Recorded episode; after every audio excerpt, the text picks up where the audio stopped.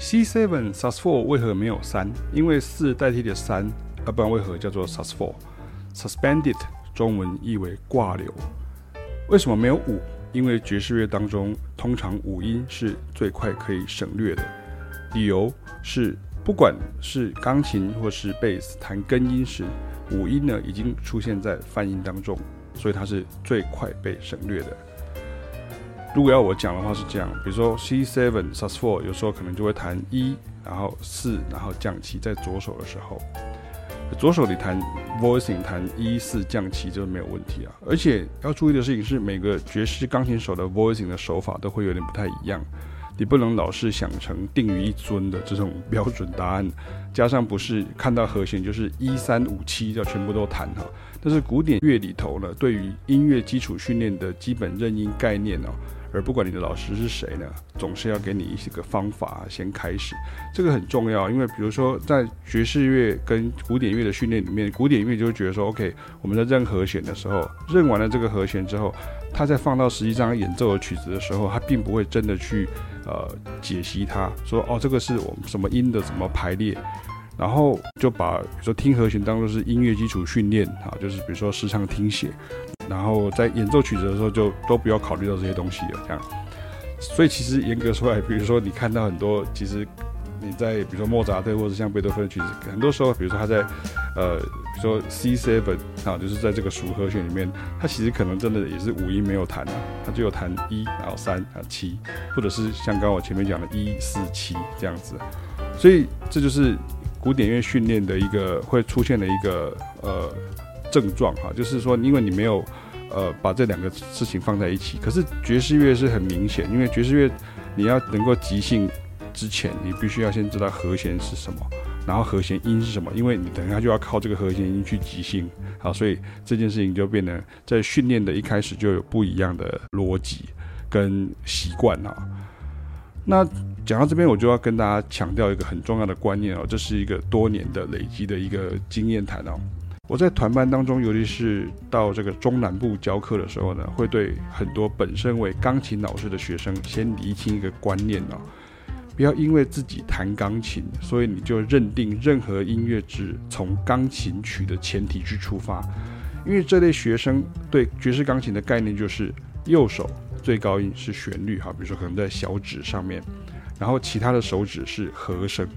好，也它这和声是和音的哦，不是真的像我们讲的和弦，就是说，比如说咪，那这个下一个就是哆，他就学这个是一个和音啊，这个这种概念这样哈。可是他也不会去跟你讲说这个咪跟哆啊，它其实是哪一个和弦，比如说它可能是 A minor，它这个咪跟哆就就会是五音跟三音这样哈。那左手最低音是贝斯，然后其他音就是伴奏的形态，比如说咚噔咚噔啊，像这样子啊，所以左手常常被认为叫做伴奏这样。所以这类钢琴学生对于爵士钢琴的概念，他就会留在原来的想法，就说 OK，右手最高音是旋律，然后其他手指是和声，左手最低音是贝斯，而其他音是伴奏形态。所以如果没有先讲清楚的时候呢，有可能鸡同鸭讲好几周。因为如果从前面我刚刚所讲的这个概念出发呢，这类学生绝对只期待五线谱、大谱表、钢琴谱。可以让他们视谱即可演奏，而完全不能理解为什么我们上课的时候，第一个要解读与反映爵士和弦记号，第二个练习 voicing，v o i c i n g 和弦配置，第三个就是无中生有的去即兴出许多新的旋律出来，这是学习爵士乐你必须要很注意啊，你要练习，这是你主要的任务哈，可以这样讲。那我之前有跟大家讲过，像很多人会觉得哦，爵士乐就是把原来的一个不 swing 的旋律，然后把它演奏成 swing，那就是爵士，或是把原来的和声换掉，就叫做爵士乐。那这个就是比较像是一个瞎子摸象的概念了。那前面我刚刚所提到的这样子的一个呃，刚刚讲的，大家觉得好像一台钢琴、一架钢琴就可以全部做出来，这个所谓的 solo piano 啊，这个钢琴独奏，其实你知道，这个反而在爵士乐的表现上是最难的。因为钢琴手在 solo piano 当中，你反而要兼顾贝斯跟鼓的角色，所以我也会逐步去跟大家解释说啊，这个时候你要知道，如果你要练习呃左手跟右手的整合的时候，我们有以下 A B C D E 五种哈。也就是 A 第一种，就是先练习左手有根音跟三音或七音，然后右手有其他音，比如说呃根音或者是呃九音啊，或者是五音等等，像像这样比较基本的 voicing，或者是。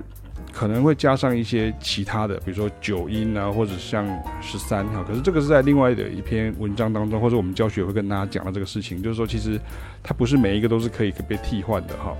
那第二个也就是 B 呢，就是单手包含基本或简约的 voicing。那你练在左手的时候，就可以当做是右手即兴的 comping。那你练在右手的时候，就是旋律的音型啊。